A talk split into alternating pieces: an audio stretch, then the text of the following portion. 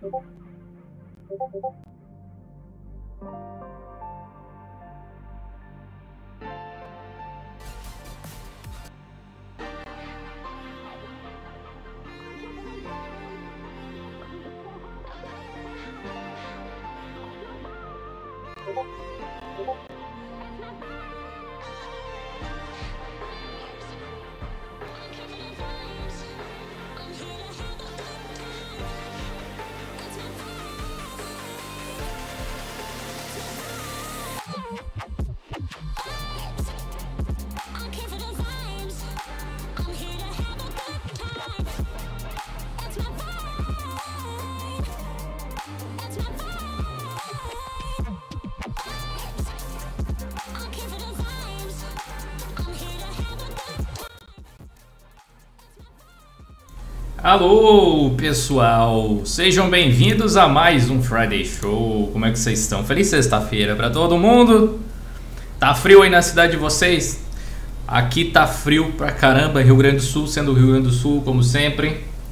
Espero que todos estejam aquecidos aí. Quero mandar um abraço especial pro Bill Gates. Não o próprio, mas o usuário Bill Gates, que a gente tava conversando aí antes de começar a live também o Jorge, o pessoal que estava batendo um papo aí nas conversas de aquecimento. Um agradecimento especial para nossa galera que está de verde aí no chat, né? Como o Alisson, por exemplo, o Alisson Medeiros, que está com o logo do Diolinux com a coroinha ali. Essa galera aí faz parte do clube dos canais e ajuda a gente a continuar, beleza? Como é que estão as coisas? Aí o som tá bom, tá muito alto, tá muito baixo. Vamos dar uma regulada aqui para começar. A galera do Ceará. Salve, salve, pessoal. E aí, Dinei. Ah, o Gnome também estava por aí antes. Falou do Bill Gates, né? O Gnome estava por aí também antes. Pedrinho, Daniel, Leandro, Carlos, Cezinha. É nós, pessoal, é nós. Salve Escudeiro também, ó, um novo, novo membro aí do, do, do clube também, entrou lá no Apoia-se. Galera, vocês são, vocês são foda, cara. Vocês são demais, vocês ajudam a manter o nosso projeto. Ajudam a pagar o salário do cara do TI. Fala aí, Ricardo. Tudo bom? E aí, Gil, e aí, chats? Tudo trans? E ó, a gente já tem uma presença ilustre no nosso chat. Olha Meu Deus, velho! O vovô tá de volta, cara. Nosso vovô Lino. Vinícius, vou te dar uns tapas, velho. Você não some assim sem dizer o que acontece. De deixa os amigos preocupados, cara. E não vai ser do Dio, vai ser de mim.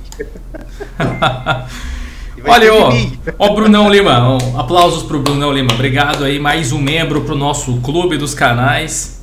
Show de bola. Vai ajudar a pagar o salário do Henrique também. Fala aí, Henrique. Tá por aí, meu filho? Automaticamente, né? Beleza, cano, porque ele gosta da, da Nintendo, né? Só os quem joga vai saber. É, beleza. Mas, uh, vovô do Linux. Sua pergunta, Gil, seja tá bem-vindo de volta. Seja bem-vindo de volta. É, ah, tá calor aí? Aqui tá frio, cara. Até liguei o ar aqui, dar uma esquentada, que senão não tem como. Você bate o, o joelho aqui de frio. Vovô do Linux está de volta. Só queria dar as boas-vindas à comunidade, cara. Espero que você possa voltar a postar vídeos e tudo mais. Fez falta. fez falta. Espero que você possa continuar. É, a, a Até criar conteúdo. comentando, falei, ah, deve ser, deve ser bot, velho. Beleza, ó. Pessoal, a gente tem aqui alguns avisos rápidos para passar. Eu tive uma ideia, não sei se fica bom assim, porque a intenção não é colocar tela cheia nem nada, mas e se a gente fizesse algo tipo assim, ó? E aí eu conseguisse mostrar algumas imagens enquanto a gente conversa. Acho que é uma ideia legal, né? A gente fala sobre as postagens do blog, aparece ali no cantinho. Acho que não atrapalha também a, aí a visualização de ninguém, as notificações que aparecem ali também ficam de boa, né? Acho que é ok. Eu vou mostrar algumas coisas para vocês. Linux Povão TV mandou um superchat de um real, muito obrigado. Aí vai ajudar também a pagar a conta da galera aqui. Tá chegando o final do mês, né? Tá na hora de fazer os acertos. Né? Ah, oh. agora apareceu aqui. Acho que dá pra aumentar um pouquinho, não dá? Ficar até ali em cima da, daquele. Dá pra. Parece negócio do Megazord, do Megazord não, do. Do dá, Zord lá dos Power Dá pra. Fazer até ali em cima. Na verdade, aí ficaria distorcido se eu fizesse isso, né? Ele não tá encolhido, ele tá 16 por 9 ali. Mas eu acho que é, não é tipo para vocês lerem dali, obviamente. É meio que para vocês terem a referência das imagens e das manchetes que a gente tá falando, beleza? O, o... Agora apareceu o bagulho do apoio, fica um pouco mais para baixo. Sim, sim. O, Bru, o Bruno, acho que foi, é, o Bruno Lima que entrou pro clube aí mandou um, ganhou o escudinho dele, né, com o logo do Dioninox, o, o pinguinzinho, o Tux, disse merece pelo conteúdo. Muitíssimo obrigado, Bruno. Mais do que o seu apoio aí através do Clube dos Canais, esse apoio que vocês dão pra gente de incentivo, de dizer, não, cara, os conteúdos que vocês produzem são úteis, são bons, isso ajuda a gente a continuar, ajuda a gente a acordar de manhã e querer fazer mais, cara. Muito obrigado. É... Aí antes de você dar os recados, Dio, ah, vou dar, dar o puxão de orelha aí. Ô, galera, 123 pessoas deram like, tem 236 vendo. Vocês estão de saca com a minha cara, né? Eu quero, ó, até o final da live, 300 likes, hein? Eu acho que vocês conseguem, vamos lá. Conseguimos, os conseguimos. Dislike eu nem conto porque é só os caras chatos. não, dislike conta também. Dislike ajuda a divulgar. O pessoal que dá dislike acha que não, mas ajuda. É, se qualquer coisa dá dislike, tá tranquilo também. É, Eliseu Egenworth Espero que eu tenha falado seu nome certo. Mandou 5 reais do superchat, disse Fala Jill. Passando para deixar esse cafezinho e dizer que o trabalho de vocês por aqui é muito importante para a comunidade de Linux BR. Muito obrigado pela sua força, Eliseu. A gente está mais forte agora com gente como você aqui. E quem não puder participar com doações, clube dos canais, no Apoia-se, coisas assim, não tem o menor problema, tá? Isso é uma coisa completamente voluntária, ajuda quem quiser. Mais uma coisa que é gratuita e que você pode fazer é sempre clicar no like, sempre compartilhar nossa live, compartilhar os nossos vídeos. Isso já ajuda pra caramba, galera. Eu sei que é um discurso bem comum de youtuber, mas é que é verdade. Se você compartilhar o conteúdo, você já vai estar tá ajudando a gente, uh, de certa forma, a atingir mais pessoas, a trazer mais e mais pessoas para cá, e com mais pessoas as coisas simplesmente vão se desenvolvendo. Beleza? Bom, eu não tenho, na verdade, tantos avisos assim para passar, além de que depois da live aqui a gente tem aqui a live na, na no, no, enfim, né, no, no Voldemort, ali em cima. O pessoal já sabe. Ontem. Não, não dá nada, Dil. Fala tweet, tweet, tweet, tweet, tweet. Qualquer coisa a gente faz. É que virou um personagem mítico, né? Virou um personagem mítico aqui é. no canal. É, o Voldemort. Voldemort.tv barra de Linux. Eu vou criar esse domínio, será que já existe? Vamos dar uma olhada depois. Voldemort é a marca registrada, né? Deve ser, mas vamos ver. É, o que acontece ontem na live lá, além de jogar e tal, como a gente sempre faz, eu mostrei para vocês, contei para vocês uma história muito desgraçada, então quem não assistiu perdeu. É uma epopeia do mundo Linux, ah. praticamente que eu mesmo passei. E depois eu fiz com vocês, mostrei para vocês como é o meu pós-install completinho do setup de agora. Ainda faltam algumas coisas para deixar o setup aqui perfeito. Mas, enfim, quem assistiu ontem lá tá ligado. Então você tá convidado a participar com a gente todo dia aqui no voldemort.tv barra a partir das 20 horas tem live todo dia lá, beleza? A gente vai falar sobre vários assuntos hoje. Também. Opa, tem mais um aviso, perdão? Fala aí. Os nossos canais, né, Gil? Não, que é isso. Ah, canal sim. meu e dos temáticos, se não tá na descrição, tá, eu tá vou aí. jogar o meu aqui no chat. Tá aí, ó. Nem precisa, vocês podem ir todo na descrição. Pode ir todos na descrição, ali tem o canal do cara do TI, o Araras Estúdio, do Elias, o Sistemático, o Uninerds, o Bruno não apareceu ainda hoje por aqui, não sei se ele vai aparecer depois. Tá bem tem... lá embaixo, mas tá lá. Isso, tem o canal do Fest também, é só comparecer ali, clicar, conferir, assinar se ainda não conhece tudo mais. Marcelão Amedi, o Amedi, Amedi, se fala, obrigado pela, pela sua colaboração, mandou dois reais no superchat, é nóis cara, tamo junto, valeu pela força. Bom, sem mais delongas, a gente sempre tem avisos no início, assim, tem gente que sempre vai lá no chat e depois comenta assim, começa a partir de minuto tal. Tudo bem. É importante que a gente converse no início para que vocês saibam das novidades da semana também e para que a gente alinhe as nossas intenções. A live de hoje ela é diversa, mas eu gostaria de falar exatamente sobre esse tópico que está no título. Né? Steam, Linux não é só o Ubuntu, ok? Enfim, é um assunto bem polêmico, eu acho. A gente estava debatendo uh, esse tipo de coisa antes de começar a live ali pelo chat mesmo, conversando um pouco sobre isso aí. Conversando sobre a relevância do Ubuntu, as pisadas no tomate da Canonical que eles dão de vez em quando. etc. Né? Mas antes da gente falar disso, em específico aqui um, uns highlights para vocês que acessam lá o diolinux.com.br, que é o nosso blog. É, lá saem muitas notícias todos os dias, obra especialmente dos nossos excelentes redatores, aí, o Henrique e o Ricardo. É, aqui a gente tem a novidade do Google Chrome, como vocês podem ver aqui. Google Chrome lançou a versão 75 com novidades para apps Linux na segurança do sistema.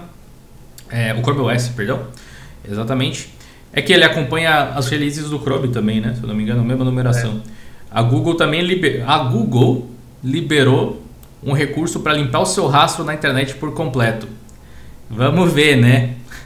Fica o rastro de que você tentou limpar o rastro depois. É... Aqui tem a nossa manchete da Steam Linux, que é o tópico principal aí de hoje. A gente vai debulhar um pouco mais isso aí daqui a pouquinho. Felicidades aí para o pessoal da Gnome Foundation que conseguiu arrecadar mais de um milhão de dólares em doações e colaborações. Ou seja, o, o projeto Gnome teve um, uma boa injeção de grana nesse ano uh, fiscal passado, né, o ano de 2018. E isso se reflete muito na possibilidade de você colocar mais pessoas para trabalhar ali com a comunidade. Mas para vocês terem uma ideia, ainda assim é necessário muita colaboração, não só de doação, mas de pessoas mesmo que estejam ali ajudando. Por isso, se você manja de programação e gosta do Gnome ou de qualquer outro projeto open source, tente se envolver um pouco aí e ajude na medida do possível. Você pode ajudar a traduzir se você não sabe programar ou alguma coisa do tipo. Sempre tem alguma forma de ajudar a comunidade e divulgar é uma das formas também. Se você gosta e usa alguma distribuição que você gosta um ambiente gráfico, divulgue ele. Faça como o Alex aí, por exemplo, que tem o logo do Manjaro no nickzinho dele. Ou faça como a gente faz na Steam e coloca entre parênteses Linux, né, para mostrar que a gente joga no Linux. São formas, pequenos gestos aí que fazem diferença. É, agora você pode receber o seu Google AdSense no Banco Inter. Para quem trabalha aí com YouTube, para quem trabalha com blog, como a gente também e usa a ferramenta de monetização da Google, agora você pode transferir para o Banco Inter também. Tem aqui um guia muito legal que um dos desenvolvedores, se não me engano foi do Gnome até que fez, a respeito de como você deve nomear o seu projeto. O mundo da tecnologia é cheio de coisinhas esquisitas, né, cara? Cheio de nomes que você não consegue imaginar da onde que o cara tirou, tipo Diolinux, por exemplo, né? Um nome esquisito assim. Ou pensa aí, Windows, traduz Apple. E aqui ele fez um material muito legal de ideias de, digamos assim, uma estrutura, uma cadeia de pensamentos que você deve considerar na hora de nomear o seu projeto, seu aplicativo, sua empresa. Vale muito a pena ver. E ele fez isso justamente para a galera que publica aplicativos novos uh, em Flatpak, por exemplo, ou faz um aplicativo para Linux, uma forma de descobrir um nome legal para sua distribuição ou etc, né? Seu projeto em geral. Aqui eu fiz uma versão em artigo do vídeo que vocês gostaram bastante, aparentemente, sobre a estrutura de diretórios no Linux, como ela funciona. Teve um vídeo que eu publiquei essa semana aqui no canal como uh, uma forma de criar um conteúdo daqueles que pode ser divulgado a qualquer momento, pode ser passado em universidade, pode ser passado em escola, sei lá, que é para que serve cada uma das pastas dentro da raiz de uma distribuição Linux. Obviamente, pode ter algumas diferenças dependendo da distribuição, alguns diretórios são variáveis, mas a maior parte das distros segue de fato esse padrão.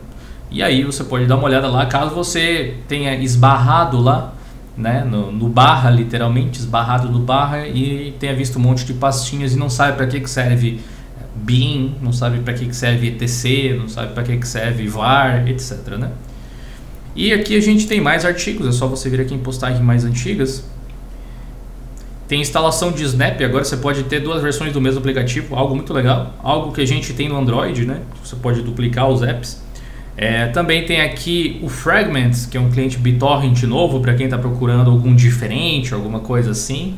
É, né? E tem também um player de música chamado Elisa, que é bem minimalista, bonito e eficiente, segundo o Henrique aqui. É um player que usa QT, né, Henrique, se eu não me engano sim, ele é feito pelo, pela comunidade do KDE. Nice. É, ele me lembrou, o design dele me lembrou o Amarok, né? Do, do, do KDE mesmo. É, a gente teve aqui uma matéria específica sobre a Canonical voltando atrás, lá com o lance dos 32 bits. É, Minue, uma ferramenta muito legal para você que quer estudar música. Também tem um editor de imagens vetoriais chamado Boxy SVG, SVG, né, a, a extensão. E também aqui a gente teve uma atualização para nossa lista de cupons de desconto da Gearbest, que patrocina o canal aqui há um bom tempo já. Se você quer comprar algo por lá, dá uma olhada aqui nessa lista, tem um monte de cupons de desconto para os T. E deixa eu aproveitar aqui para ler os superchats antes da gente falar do Steam mais Linux, ou Steam Loves Linux, né? O Jorge Gabriel Azevedo mandou 2 euros. Muito obrigado. 2 euros vale mais do que dinheiro pra gente, né? Deu aqui quatro cafés de Portugal para esse canal fantástico, um para cada um e um de reserva ainda. Muito obrigado, Jorge. Salve, Jorge. e o Alan Cheira mandou um real no superchat. Muito obrigado, Alan, pela sua colaboração também.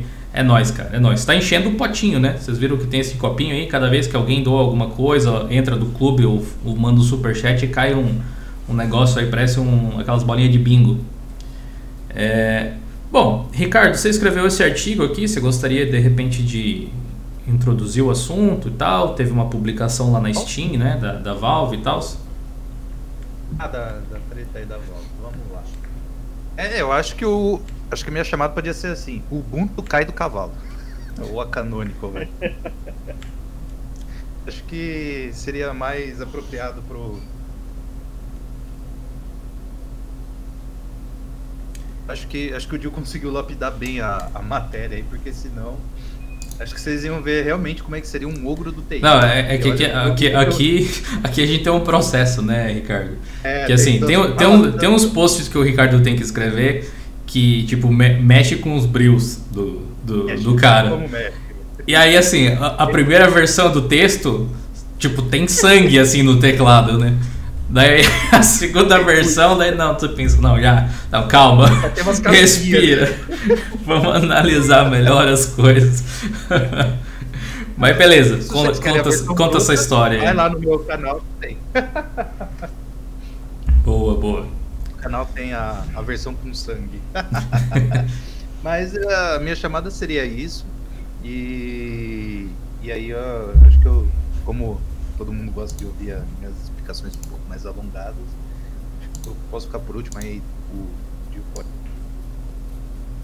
Mas a minha chamada seria essa, canônico, né? Barra Ubuntu cai do cavalo, Beleza, o, o, Henrique, o que você achou dessa história? Da, que, o que a gente tá falando assim, um, dar um pequeno contexto básico, depois a gente explica mais. Lembram que eu fiz o vídeo falando sobre a situação e tal? Foi segunda-feira, se eu não me engano. E uma das coisas que eu falei é Galera, vocês estão se baseando em uma declaração de uma conta no Twitter. Por mais que o cara seja importante, não tá tipo no, no blog da Valve. E agora eles, uh, eles realmente. Como é que eu posso dizer? Se pronunciaram, né? Eu acho que não, não tem outra palavra. Se pronunciaram, falaram sobre. Na verdade, deram umas, aquelas, aquelas alfinetadas básicas, né? Mas se pronunciaram a respeito do uhum. assunto. E de uma, de uma forma consideravelmente favorável até. Talvez quem deveria sentir que é Canonical deve ter sentido a dedada no Toba, né? Literalmente. e, e o restante é só alegria. A gente vai discutir mais já já. Henrique, o que, que você achou dessa, desse tipo de coisa? É, na realidade, eu gostei. Eu gostei porque o Ubuntu, a Canonical vem fazendo várias coisas que claramente não tem foco no usuário comum, né? Até o próprio Mark já falou que o Linux foi um é, é fracassou no desktop, que o Ubuntu visa os desenvolvedores e toda aquela coisa. E a, essa última gafe aí, a Steam a Valve se ligou né, nessa questão de não se focar tanto no Ubuntu. Mesmo sendo é, uma pessoa, um usuário, eu uso Ubuntu, sou usuário de Ubuntu. É, eu gostei disso, porque é uma forma da Canonical ver que sim, o público que utiliza desktop não para desenvolvimento, mas usa para jogar e coisas do, do, dia a dia, o lazer, estudo e tudo mais, é, é muito grande. O Ubuntu cresceu nessa onda.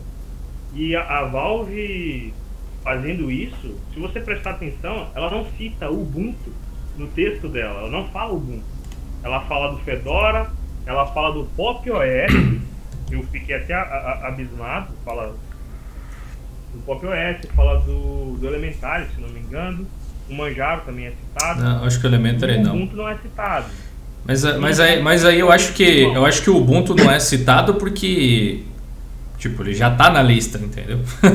não precisa citar. É, é intrínseco é, ali já, né? É, tá é, é, implícito. Eu, eu acho que eu, eu já pensei pelo contrário, que ela não citou o Ubuntu justamente para para ficar aquele toque bem assim, é, é, se liga aí e no final ainda foi falado para ter uma melhor relação com as outras distros, né? Se você é, faz parte de uma distro e acha que a Valve não tem um relacionamento muito íntimo, entra em contato e tudo mais. Então eu gostei disso porque Linux não é só o Ubuntu. Sem dúvida. É exatamente esse é o título da live, né? então assim, vou, vou, vou explicar para vocês aí o que aconteceu. Basicamente o que ele se pronunciou é o seguinte. É, a gente pode ver, deixa eu dar um zoom out aqui, ó. Que aí eu posso pegar o textinho. Peraí, rapidinho. Eu... Galera, meu áudio tá continuando ficando baixo, porque eu, eu já regulei. Eu, tá bem alto, velho. Eu aumentei o máximo que eu pude aqui também, tá? Pra mim tá super alto. Esse tá com volume baixo aí, hein? É, eu vou deixar, vou deixar em 100%, tá que eu tinha deixado até acima de 100. É, bom, vamos lá. Deixa eu pegar direto aqui no, no, comentário dele. Tem, tem algumas considerações que eu e o Ricardo fizemos aqui no texto. Vale muito a pena que vocês leiam. Mas eu vou pular direto para cá. Tá? Dar uma reduzida aqui, ó. Para ficar mais fácil de eu ler. Eles, a gente traduziu, tipo, sabe aquela tradução é, para contextualizar a coisa. Então, aqui, se você quiser ler na íntegra, tem o link aqui no post. Tá? O cenário do Linux mudou drasticamente desde que lançamos a versão inicial do Steam para ele.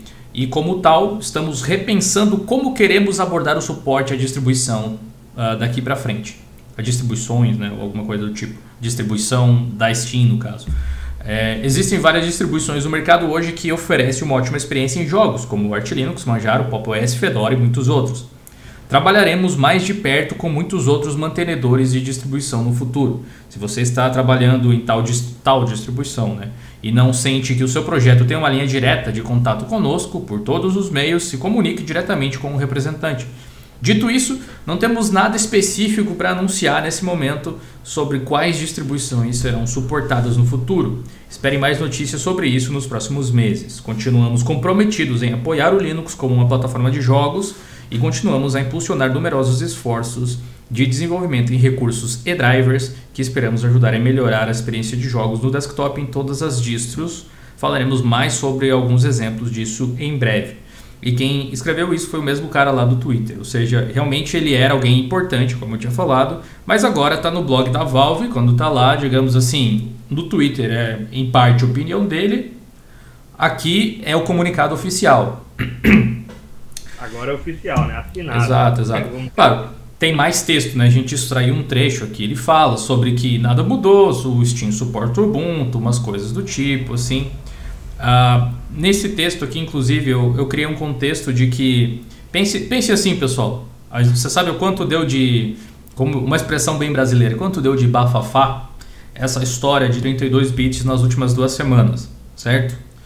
Algumas distros, espertamente, não condeno eles, pelo contrário, eles né, têm o ligômetro disseram pra, pra Valve lá, pro cara no Twitter, assim, olha, se o Ubuntu não quiser, vem em nós. Tipo o OpenSUSE, por exemplo. É. né?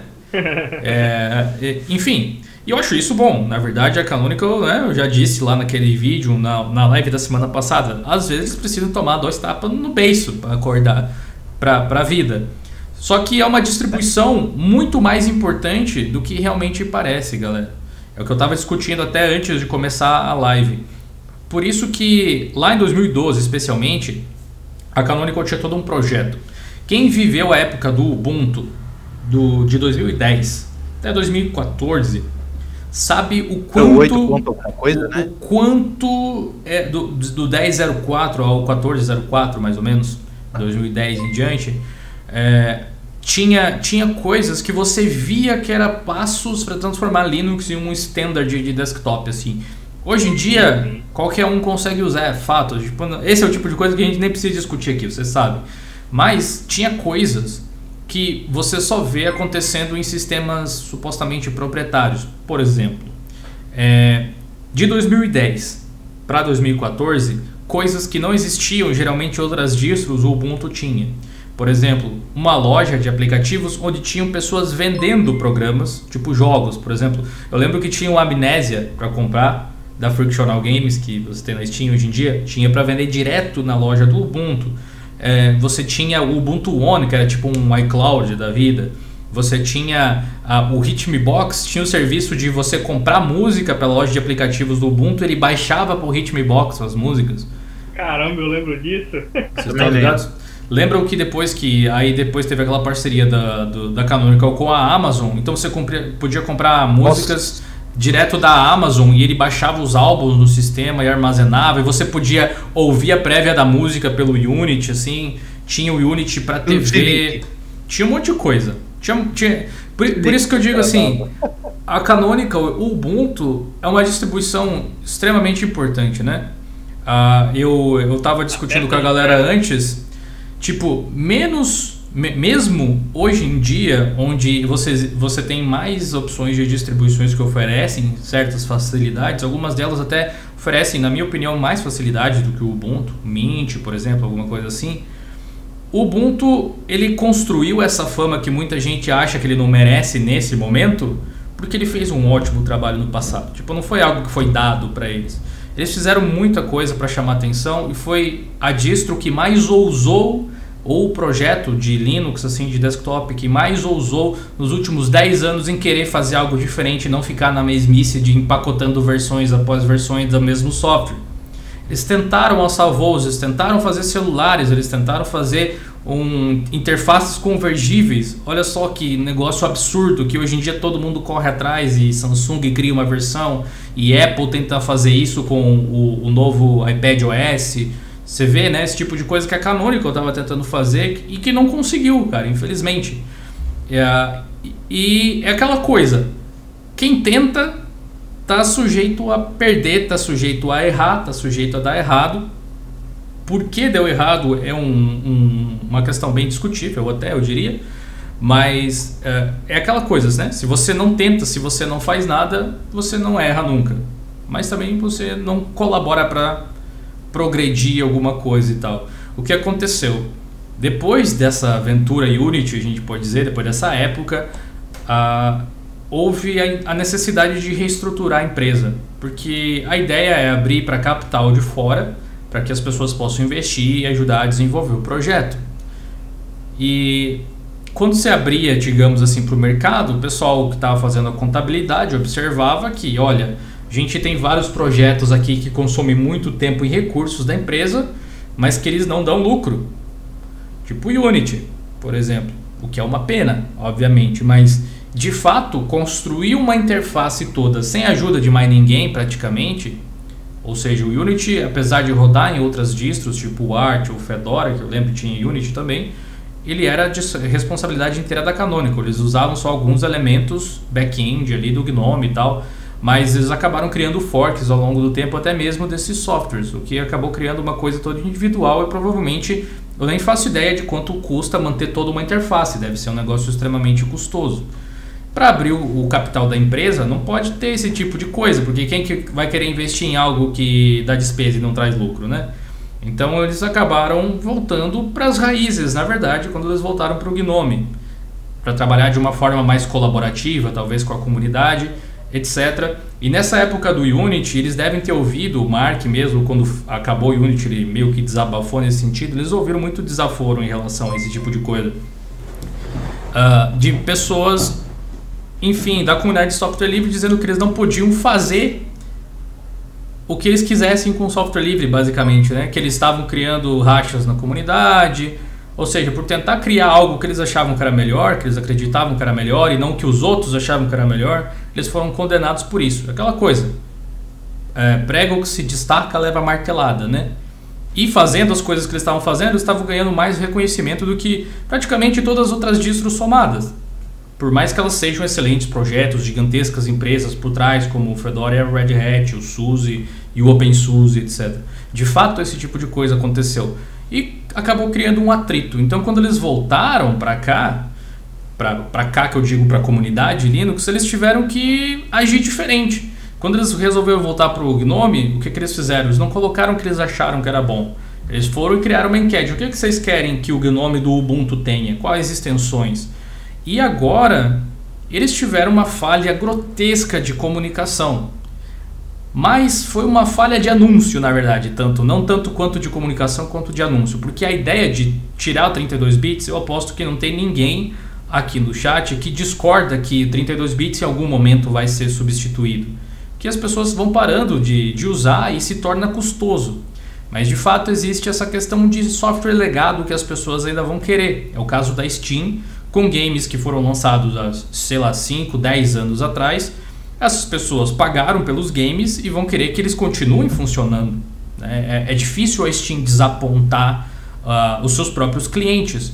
E a Canonical não tem muito a ver com isso, a não ser que ela é, a, é até o momento, a base de usuários maior que existe na Steam de Linux. Né? A maior parte é Ubuntu, derivados de Ubuntu, coisas do tipo assim. Então, existe uma responsabilidade da Canonical ali em algo que eles não ganham um troco sequer.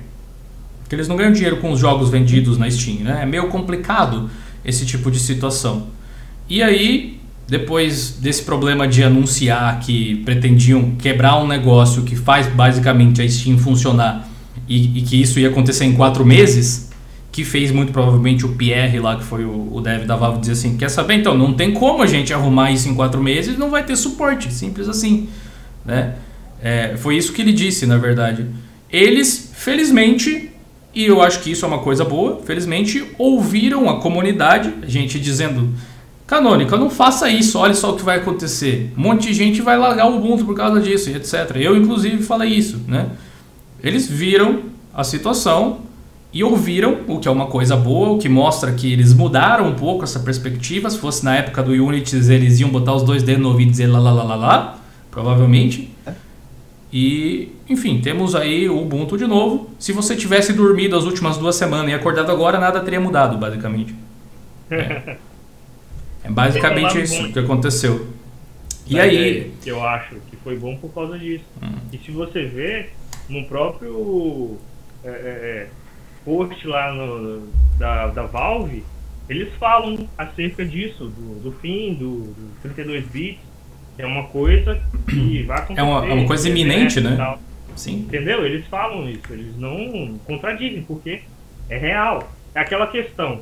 Uh, não é que o Ubuntu errou na, na ideia, ele só errou do jeito de fazer. Mais Sim. ou menos isso. Sim, a, a, decisão de remover, eu acho que. Eu, eu não sei o que aconteceu. Eles não falaram isso, não vão falar, porque deve ser meio vergonhoso, para falar a verdade. Mas o que eu acho que aconteceu é o seguinte: vem, vem, se conversando em acabar com o suporte de 32 bits no Ubuntu desde 2014. Não é uma coisa nova, galera. Quem sabe, tipo, quem acompanha as listas de discussões, listas de e-mail do Ubuntu, sabe. Tipo, eu. É a distribuição que eu mais gosto, vocês sabem, né? Mas é uma, é uma distribuição imperfeita como qualquer outra coisa. É, eles vinham discutindo isso, ou seja, tinha um certo respaldo da comunidade. O que acontece é que a Canonical me parece que não presta atenção em um tipo de usuário muito comum que eles têm, que é o usuário não técnico. Tipo assim, se você perguntar para o cara que usa o Ubuntu só para desenvolver se ele quer Steam, ele vai dizer não. O cara, o cara joga num console, de repente, sei lá, ele está importado com o novo PlayStation. E não se o Ubuntu está rodando Steam. Ele está preocupado se a Steam está instalando a versão mais recente do servidor que ele precisa, entendeu? É isso, é isso que ele está pensando daqui a pouco, né? Então, eles tiveram esse engano. E eu acho que existe a questão de telemetria no Ubuntu, que você pode enviar ou não seus dados na hora que... Tipo, seus dados não, né? Os dados do seu computador, tipo o hardware que ele está rodando na hora que você faz a instalação. Isso não é segredo nenhum, né? já tem algum tempo, você pode desabilitar, você pode é transparente, é open source e tal, não coleta nenhuma informação pessoal sua. É, de vez em quando é bom falar isso porque o pessoal fala, haha, o Ubuntu faz tal coisa. Vendo? Tá aberto, é, é, é, é, algo completamente uh, né, transparente assim.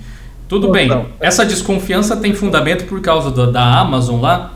E a, o, o, o, íconezinho da Amazon continua ali do Ubuntu, mas ele já não funciona mais como ele funcionava no Unity. Hoje ele é só tipo um, um, um web app. Ele é um web app com um, um link de afiliado, digamos assim. Na época do Unity, ele retornava itens da Amazon, se você quisesse, na Dash quando você pesquisava. Daí sim tinha uma consulta tal de servidor. Hoje em dia ele é um, um ícone só, tipo um atalho de navegador. É tipo você pinar um favorito. Por causa disso, as pessoas têm um pé atrás eventualmente com essas coisas. Mas por que, que eu falei de telemetria?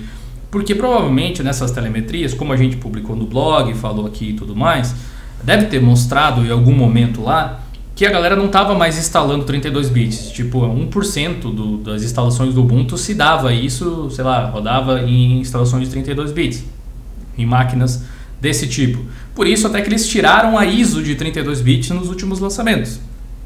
Né? Eles devem ter feito consultas, é, aquela, é uma questão de percepção, né? E aí, eu suponho que... né? Eu acho que foi até depois, mas eu não tenho certeza. Mas aí eu acho que algum engravatado lá de dentro daquele tipo que não usa Ubuntu, que usa Mac para trabalhar dentro da Canônica, eu suponho, é, legitimamente estava olhando para os balanços, para a distribuição de, de, de, dinheiro pela empresa, observando assim, ok, eu preciso reduzir custos, aumentar lucro, né? Padrão de toda empresa. O que, que eu posso cortar? Vamos ver. Ninguém praticamente mais usa 32 bits. E tem um, a galera trabalhando em pacote de 32 bits, sendo que não existe mais nem a ISO de 32 bits. Vamos cortar isso aqui. Sem ter a empurrador de mouse. Sem ter a noção da extensão do problema, que não era tão simples assim quanto observar que ah, não tem mais instalações de 32 bits praticamente, então a gente pode tirar esse segmento aqui de pacotes. Eu acho que aconteceu algo nesse sentido, entendeu? Eu não sei se foi o Will Cook, até acredito que não, ele basicamente foi o porta-voz, né? Ele disseram para eles, porque apesar de ele mandar na, na sessão de desktop, que eu saiba, ele não é o, o gerente da empresa, vamos dizer assim. Alguém disse pra ele, ó, Will, anuncia aí, por favor, que vai acontecer isso aí no próximo lançamento. Ele teve que fazer o seu, o seu trabalho sujo, né? E tanto que... Ele cima me, me pareceu tipo uma decisão meio que de cima vertical de alguém que não entende esses problemas técnicos. Tanto que os próprios outros desenvolvedores da Canonical, tipo o Alan Pope, foram lá e criaram, digamos, materiais oficiais dizendo: não, cara, olha só a merda que vai dar se vocês fizerem isso. os próprios caras da Canonical fizeram esse tipo de coisa, entendeu? Ou seja, no meu vídeo esqueceram de conversar com os russos. Não foi, é, não, não foi unânime o negócio. Alguém decidiu esse tipo de coisa. Provavelmente alguém que não tinha essa noção. Alguém que deve ter ouvido muito, provavelmente. E que não vai mais pedir para anunciar qualquer coisa sem fazer um estudo um pouco mais longo, mais largo de impactos em relação a, ao que pode acontecer aí com, com a Canônico. Mas, tirando essa questão aí, algo muito interessante na minha concepção, por mais que eu goste muito de Ubuntu, e eu acho que a Steam vai continuar nele, porque uh, tanto a Canonical quanto a Valve tem muito a ganhar com o, Ubuntu liderando, de certa forma, esse lado aí da Steam, mas esse mini soco no estômago que a Valve tomou serviu para eles acordarem para algumas coisas e talvez agilizar alguns processos. Do mesmo jeito que a, o fato da Valve ter uh, lançado o Steam para Linux fez uh, o desenvolvimento do DirectX 12 com o Vulkan acelerarem um pouco mais, sabe, essa concorrência, essa questão da Canonical eventualmente dropar o suporte de 32 bits, acendeu uma luzinha ali na Valve dizendo assim, é, de repente era aquela coisa de, putz, ah é, cara, a gente tem que pensar nisso também, que não vai durar para sempre, sabe?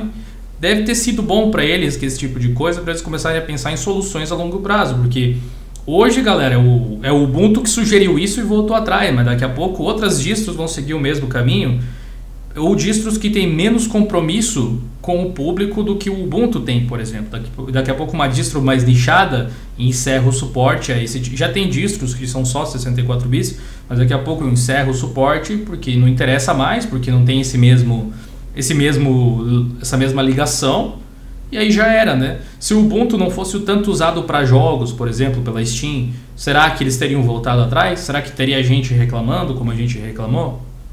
Se fosse com a, a distro aleatória, né? Talvez não acontecesse. Diga, Ricardo. É, por exemplo, eles deram sorte, né? Vamos dizer assim, que foi o Ubuntu, e. Ah, não, a gente vai voltar. Se isso acontece com a, com a Apple, sabe o que a Apple ia falar? Se vira. Ah, é, se adapta se ao nosso novo padrão. se adapta, se vira, dá seus pulos, você não nasceu quadrado, faz aí, que isso é o seu trampo. É, a Apple ia falar isso. Simples assim.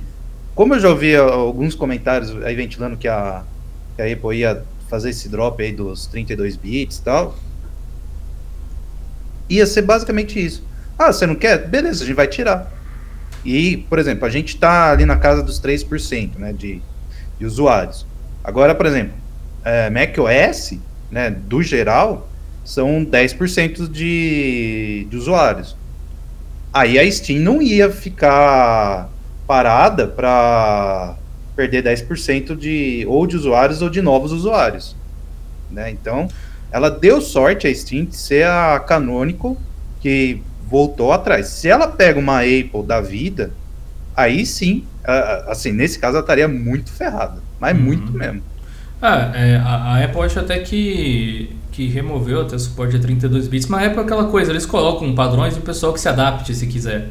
Tipo, eles estão numa posição, eles têm esse tipo de, de posição ó, desde sempre e eles têm uma posição de mercado também, um valor de mercado que favorece esse tipo de, de ação, né? Por exemplo, é, a gente sabe de Vulkan, de DirectX, vai, qual que é a API da Apple? Fala aí, você já ouviu falar? O Vulkan, Metal? Vulkan não roda, DirectX também não. O Metal é a API deles. E aí, se alguém quiser fazer jogo para Mac, tem que fazer em Metal. Quem é que usa isso? Nem, Só a Apple. Nem Vulkan tem suporte. Nem Vulkan tem suporte.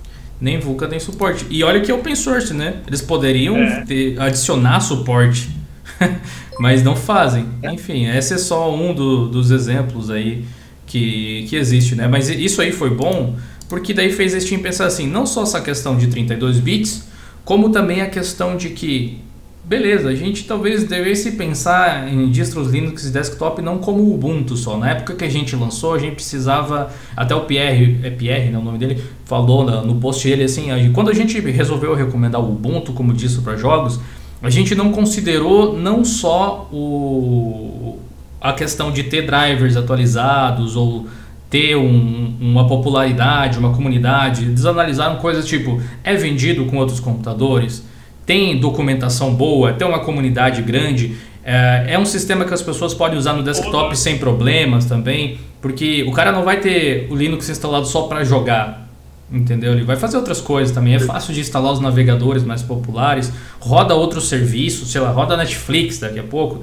Tem, tem, todo um contexto e tem suporte oficial a outras de outras empresas também. Existe suporte pago se alguém quiser pagar, que é o caso que a Canonical oferece. Esse tipo de coisa fez com que a Valve é, apoiasse o Ubuntu de forma bastante forte naquele início lá. Até pouco tempo você via o logo do Ubuntu lá no download da Valve, o download da Steam oficial em .deb, por exemplo, por mais que roda em tudo que é distro, se você for baixar lá um .deb. Uh, e eu acho que a Canonical tirou, na verdade, bem pouco proveito de quanto poderia ter tirado dessa situação.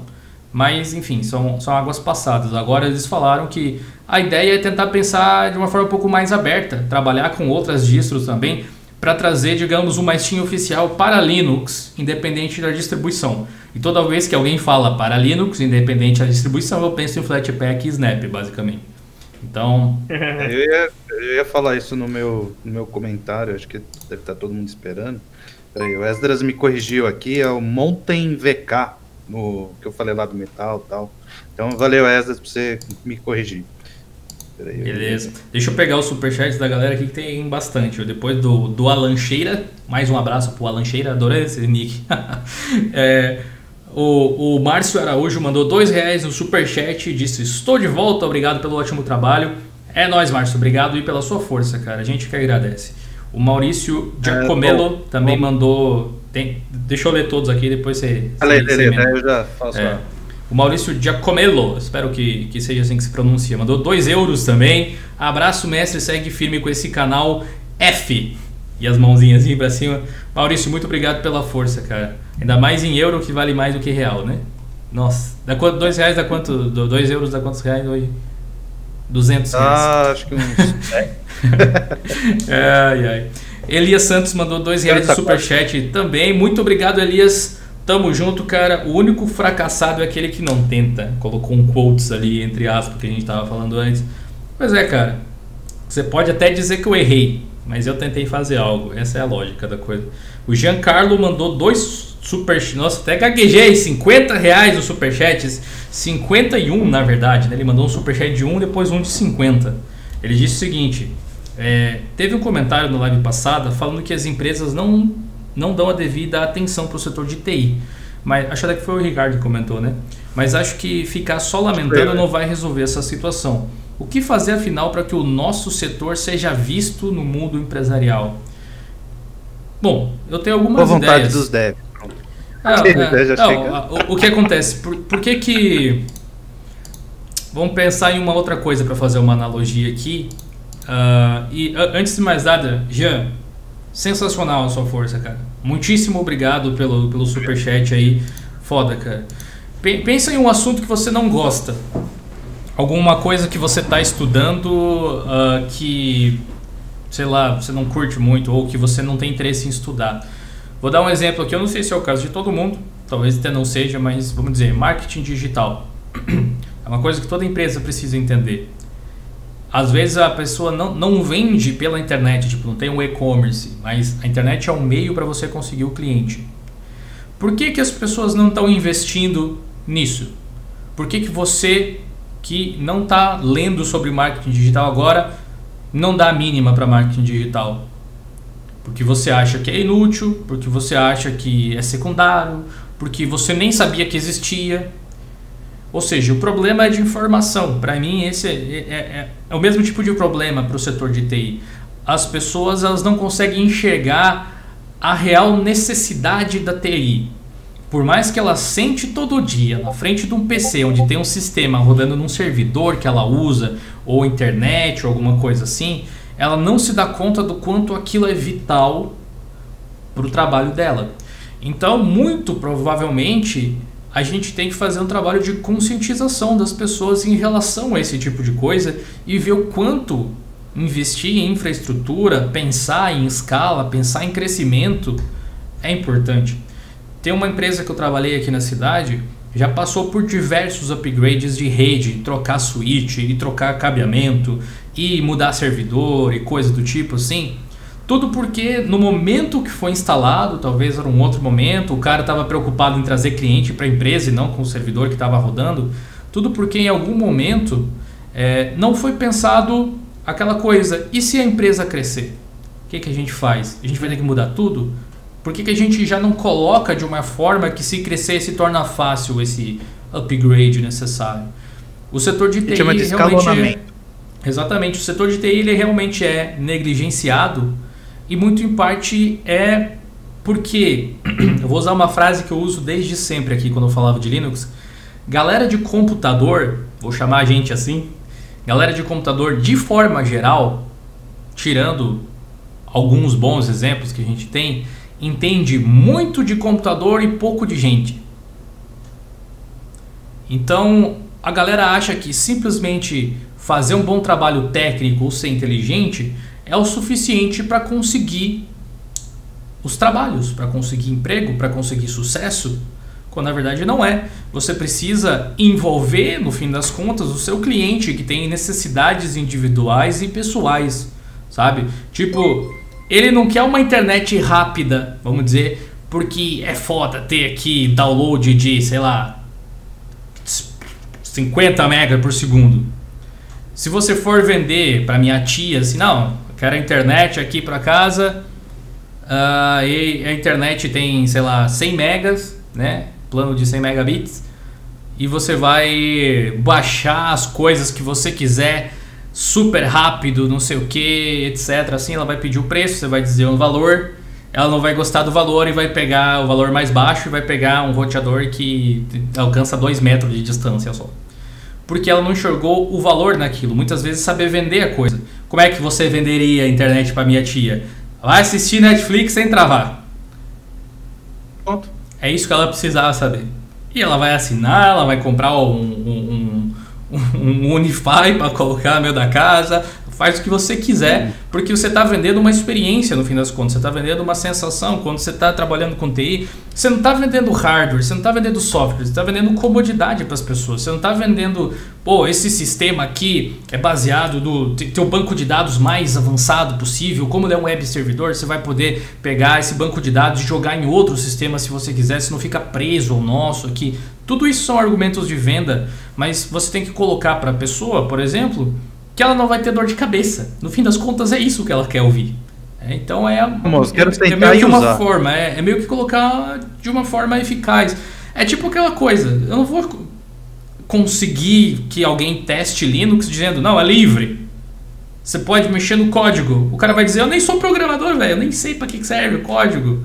Eu sou livre para quê? Eu sou livre agora também, estou usando Linux, me sinto livre aqui. O que, que vai mudar na minha vida? Lembra né? que eu falei que eu coloquei as pessoas na frente do, do computador com Linux e falei, mexe. É, exato, exato. Elas gostaram, falaram, nossa, é assim? Eu falei, é. Eu perguntei, como é que vocês achavam que era? Ah, é uma tela preta, uma coisa assim, não sei o que tem, papapá. Eu falei, não. Mas era o quê? Aquelas coisas pré-concebidas do que? Das escolinhas lá, que a gente um milhão de. Justamente. Dos sites também, né? Que eu, eu tô dando essas deixas que vai complementar o meu, meu raciocínio aí sobre esse é burburinho da é, Steam. É, é, o, é, o, caso de jogos de Linux, por exemplo, assim. Eu poderia fazer duas coisas. Vim aqui todo dia dizer assim: Linux roda jogo, Linux roda jogo, dá para instalar driver, é fácil, assim. Mas eu resolvi simplesmente mostrar. Todo dia lá eu faço live jogando. Quer prova é? maior que essa de que roda jogo? Né, que roda os games que eu quero jogar? É, é, é isso no fim das contas, né? Muitos de vocês conheceram aqui o canal não porque eu estava explicando por que, que Linux existe, o porquê que o software é livre. Vocês, Fica no diretório, né, Gil? Vocês vieram, em busca, vieram em busca de uma solução de problema. O seu cliente no ramo de TI, né? E eu, estou me estendendo porque é uma resposta que vale 50 reais, né, meu povo? Então, né? é. se, se você está no ramo de TI, o seu cliente ele quer a solução de um problema. Ele quer que. Ele não quer que. Ele não quer saber por que, que você está usando isso necessariamente. Alguns vão querer. Se eles quiserem saber, é bom que você saiba explicar. Mas geralmente as pessoas estão buscando a solução de um problema. Né? Tipo, pensa em, em coisas simples, assim. Esses dias veio o pessoal instalar a internet aqui, casa nova, né? Um novo lugar e tal. É, e aí eles estavam explicando para mim por que, que a furadeira que eles estavam utilizando era melhor, porque tinha isso e tinha aquilo, assim.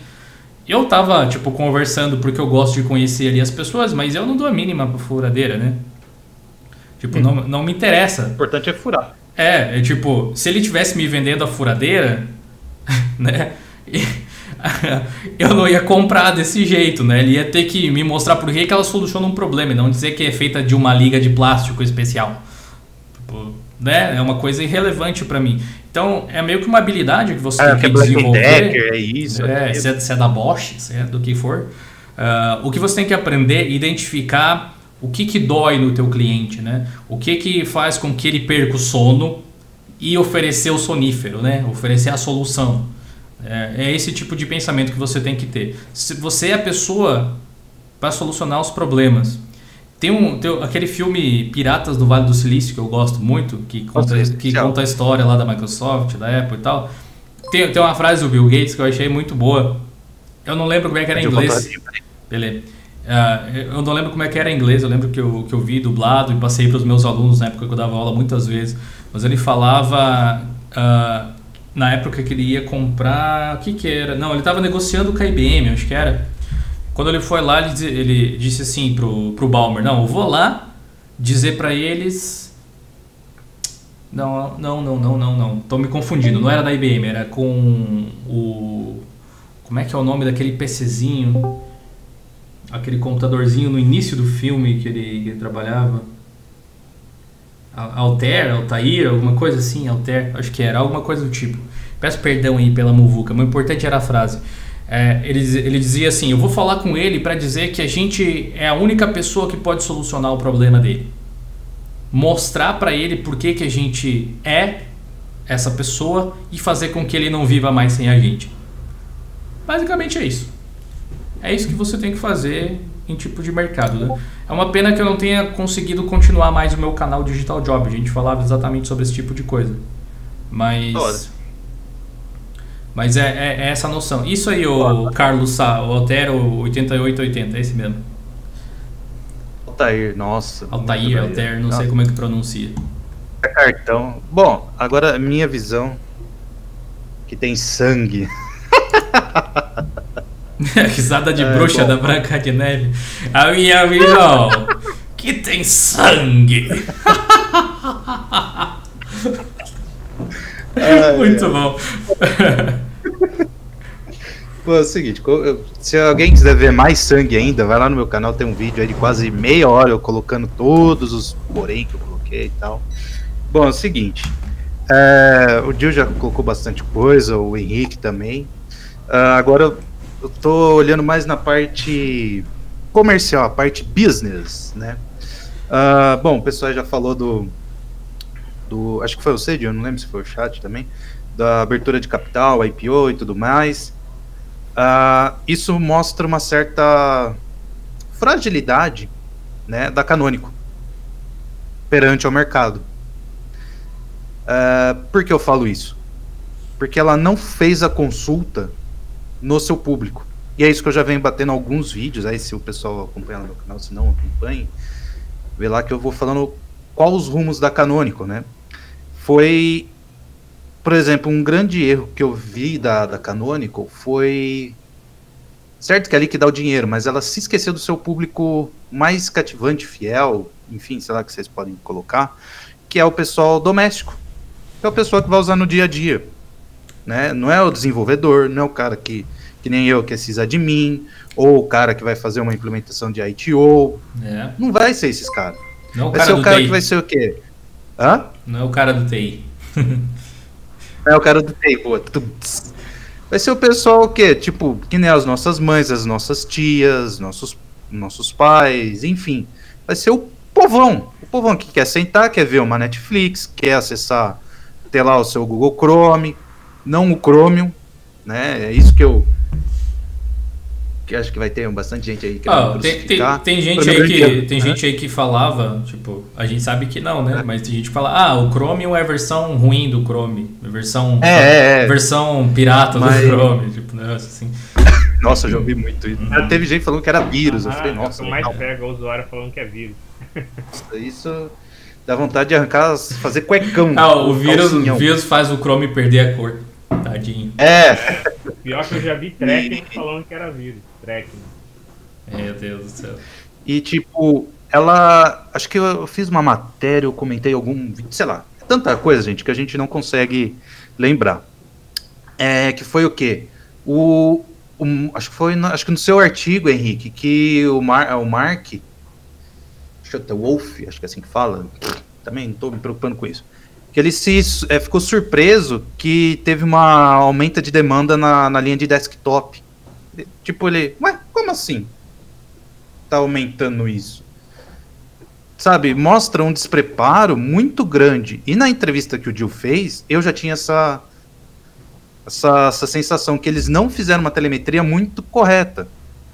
Ou não sabe, de falar, pô, a gente tem um público doméstico, um público que usa não para desenvolver, não para servidor, não dessa parte, vamos colocar assim, chata, vamos dizer assim. Então, já começaram aí o erro. Volto a repetir. Deram um passo maior que a perna que foi lá fazer o Unity 8, o Ubuntu Phone e os Cambau A4, né? Aí viram a cagada, aí falou, a gente precisa correr atrás. Aí agora, no 1904, né? Então, ó, então, em 2019, começou lá em 2012, vai. Então, fazem as contas. São sete anos de bater na cabeça onde não devia. Só agora eles colocaram o drive da NVIDIA. Pra vocês terem uma ideia. Aí o pessoal que eu já vi tem um pessoal aí com um problema de, de híbrida. Só agora que eles solucionaram esse problema, conseguiram autorização. O que, que eles ficaram fazendo todo esse tempo aí que não conseguiram fazer um acordo com a NVIDIA? É. Ficaram coçando? Tem um comentário do, do, do, Diogo Oliveira dos Santos aqui que eu gostaria de dar um highlight, que, que, eu, que eu concordo muito, que tem a ver com o que você está falando ali, essa questão de achar que servidor só e tal, né? Ele disse o seguinte, ó, o Ubuntu ficou grande no servidor porque ele ficou grande no desktop primeiro. Concordo plenamente, Diogo. Sim. É, tanto que eu falo no meu vídeo que quando eles começaram a distribuir lá gratuitamente, eles, é, pra mim, eles acharam que era desenvolvedores, acharam que era. Os caras estão que era, como é que fala? do Ubuntu pra fazer servidor, né? Nossa. É, nossa, os caras estão querendo, isso tem. Então, eu acho que eles tiveram vários erros de de mercado que agora tá culminou nisso, né? Foi aí, quem que deu uma declaração? Acho que foi o Ethan Lee, que é lá da Valve também, que ajuda lá com o Proto e tudo mais, que eles só pegaram uma pequena porcentagem do público deles. Né? Então, o que aconteceu? Deu todo esse burburinho. Então, o que eu estava falando, só agora tem o drive da NVIDIA, é... aí na 1910 vai ter offline. Meu, qual que era a dificuldade dele chegar, bater lá na, na porta da NVIDIA e falar, ó, sei lá, lá quando era lá atrás, ó, não tem como colocar o kernel, o kernel, o drive, não sei o que tem? Fica aí minha indagação. Agora, por exemplo, a Valve agora, ela tá repensando se ela quer ficar refém, que nem eu coloquei ali no artigo, é, igual que ela tava refém do, do Windows. Eu acho que não, né? Eu não sei se o chat sabe, mas por que, que a Valve deu esse passo em fazer o Steam Play, fazer o Steam OS de novo, assim, fazer aquela movimentação toda? É porque ela não quer ficar presa ao Windows, por exemplo. Lá tinha, acho que é Windows Store, alguma coisa, Microsoft Store, sei lá, essa coisa aí. Microsoft que a Microsoft Store. ia fazer o quê? Hã? Microsoft Store. O Windows Store. Microsoft Store. Ela ia fazer o quê? ela ia fechar o sistema dela, a lá macOS e Apple, ia fazer o quê? Só vai ser instalado coisa dentro do dessa store dela. A Valve falou: não, não, não, não. Você tá louco? Tá loucona? não, não vou... é, seria tipo o que, aconteceu, o que aconteceu, o que acontece, sei lá como é que tá agora. Faz um tempo que eu não faço isso, pra, pra ter certeza com o Edge e o Chrome, que você instalava o Chrome, daí para deixar ele padrão precisava fazer toda uma volta, daí a Google desenvolveu é. um método que fazia ficar, daí a Microsoft tombou esse método, daí a Google mexeu de novo. Tipo assim, imagina é. se fosse essa questão só que com a Steam, você instala em Steam, só que ele vai dizer, ah, não é um software confiável porque é de fora da, da Windows Store e tal. Quem é assustado, né, usuário tipo, de PC doméstico que não manja, vai ver assim, ué, mas é inseguro, então nem vou instalar. E aí perdeu o cliente. Exato. Além de usar tecnologias então, que eles não detêm. Tipo DirectX ou sei lá o que, né? Exato, então tem é, todo, esse, todo esse panorama aí culminou agora. Então, a, a que eu até acho que foi escrever ou no artigo. Eu escrevi em algum lugar, gente. Me desculpe. Tá, tá na parede a, de casa. A, a, Escrevi é, tá na, aqui na parede, velho. Escrevi na parede aqui de casa. A Canônica achou que ela tava mexendo com os pinchers. Só que ela foi lá e tomou uma baita de uma mordida na, na buzunfa de um Rottweiler. Que é a Valve. Então ela falou: oh, é, acho que eu acho que eu sou. Pensei que era grande, mas acho que eu tenho uma responsabilidade um pouco maior.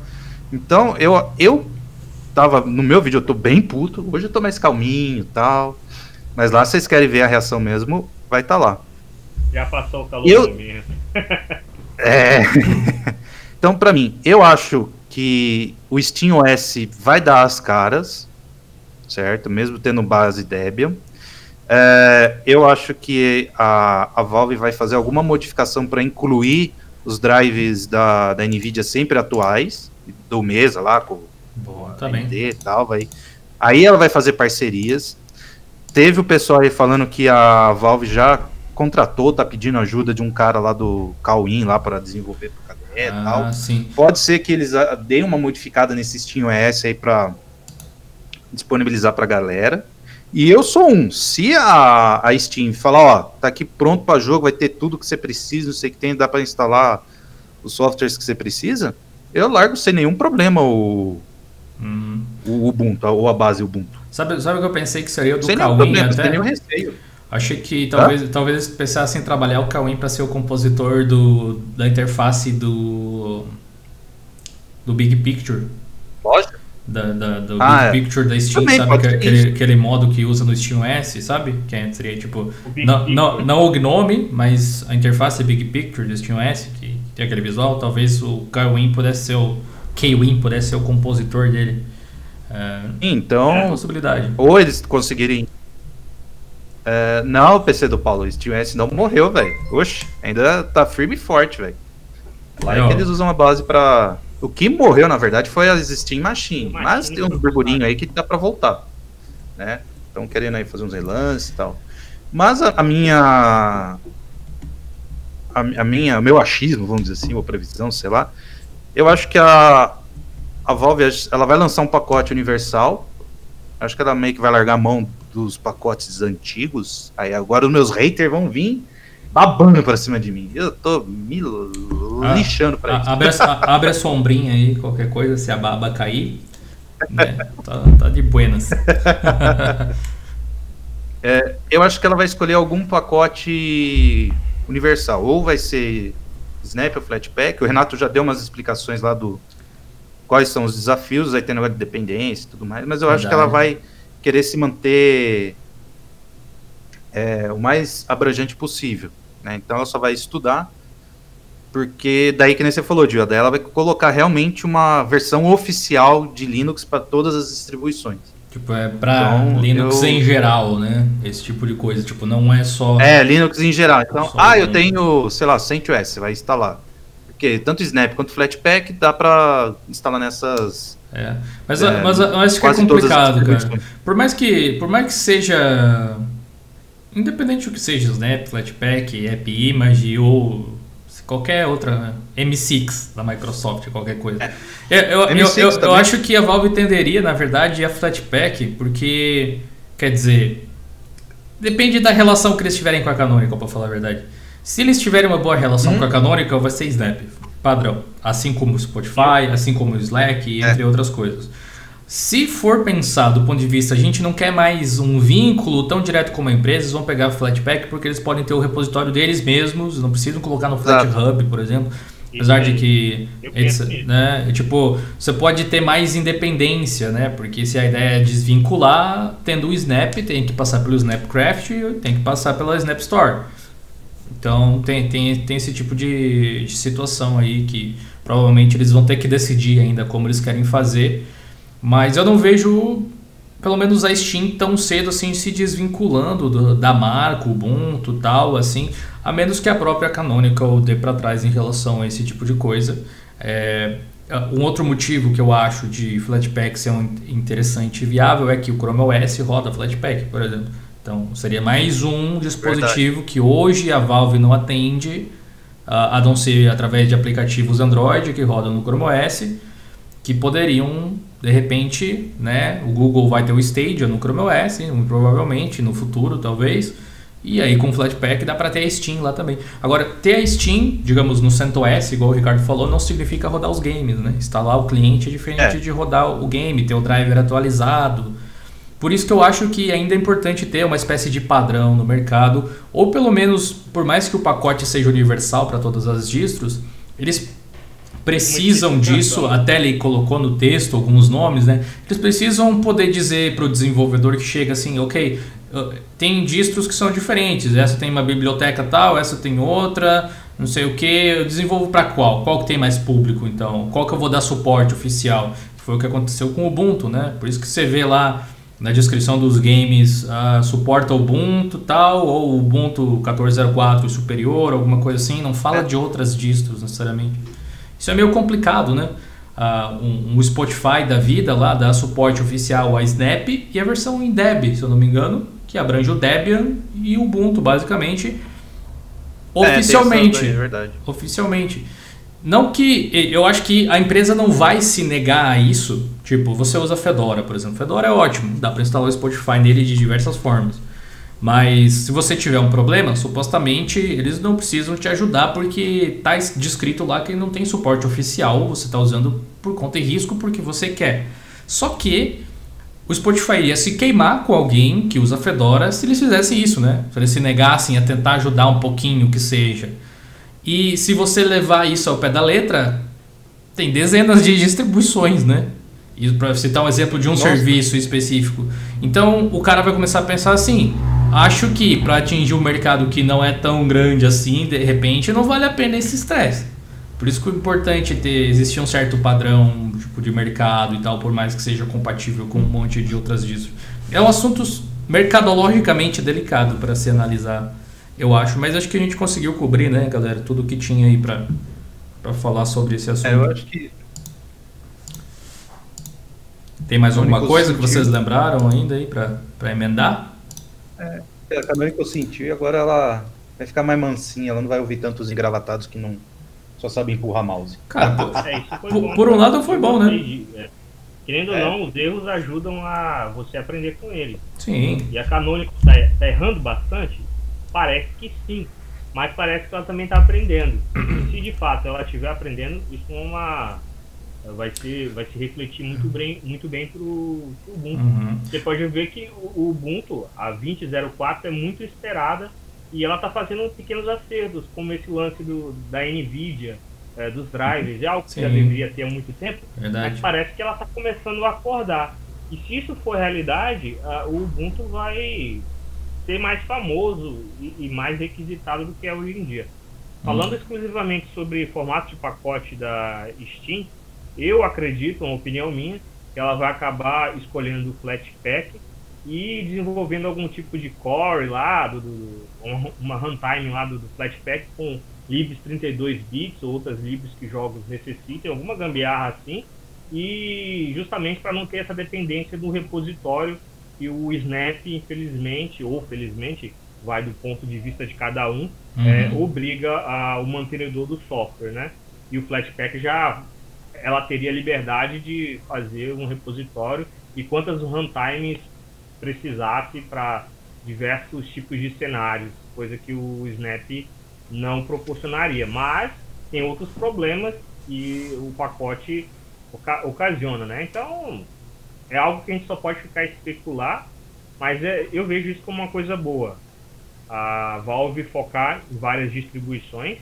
Claro que o Ubuntu querendo ou não, a gente fala forte assim, é, tem pessoas que acham que, nossa, vocês estão estão falando um monte de coisa de, de ruim do Ubuntu, isso, aquilo. Não, cara, a gente fala que a gente gosta. Quando você gosta muito de uma coisa, é normal quando uh, faz alguma coisa. Você é... só briga com quem você ama, né? É, Geralmente é, é assim, que, gente... que, se você não gostar, você tá. Ah, dane-se, beleza, tranquilo. É, a gente não ia estar ligando, tava nem aí. Então é justamente por isso que a gente fala tanto firme e forte do Ubuntu, porque querendo ou não, se fala tanto de um padrão, e como eu já falei em outras lives e vocês também, a gente fala bastante aqui, o Ubuntu, de certa forma, é o padrão no Linux. Não tem para onde fugir, cara. O Ubuntu é o padrão. É, então o, é normal. O, Ubuntu que... é o, a distro padrão e o GNOME é a interface padrão. Sim, não tem. Você gostando ou não. O Ubuntu GNOME é o padrão Linux querendo ou não. Quem é de fora, né? Tipo, é a cara é, do Linux para quem é de fora do mundo Linux, basicamente. Né? Não, então é, realmente... é uma coisa, é, a realidade é essa. É nua e crua e não tem o que fazer.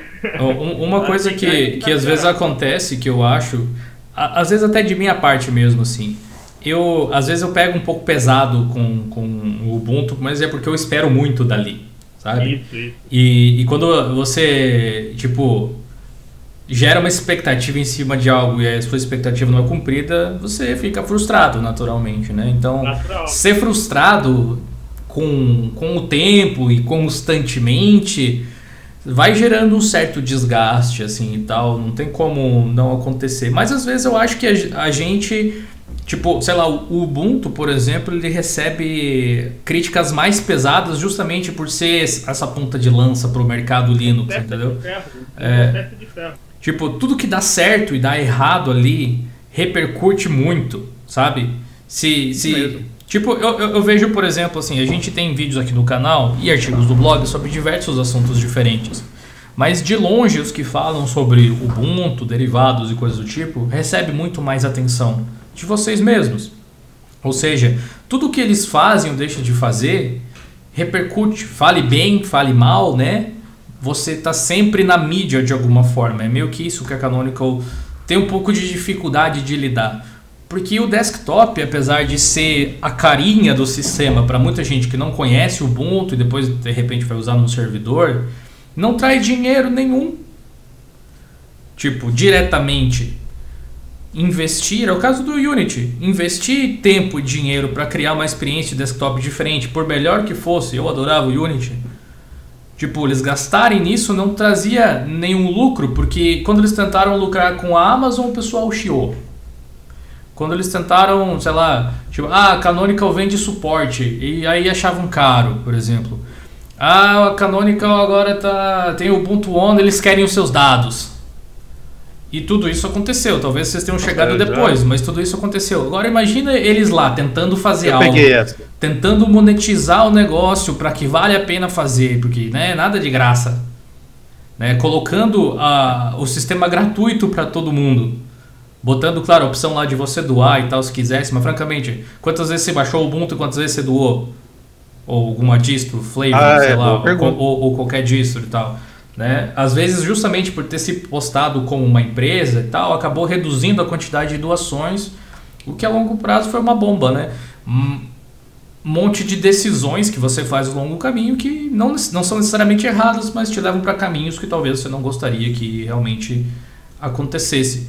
Teve uma pessoa que falou, que me desculpe, eu perdi o nome ali, que a gente devia se unir em relação às comunidades Linux e tal. Que às vezes eu fico com a sensação, até mesmo eu, que sempre fui um fã de, de Ubuntu, às vezes eu pego pesado demais com eles, é, de que a gente acaba criando divisões entre os projetos e distros quando a gente podia estar incentivando tudo. Tipo assim, nossa, muita gente falou, ah, a Canonical tá louca de acabar com 32 bits. Eu falei isso.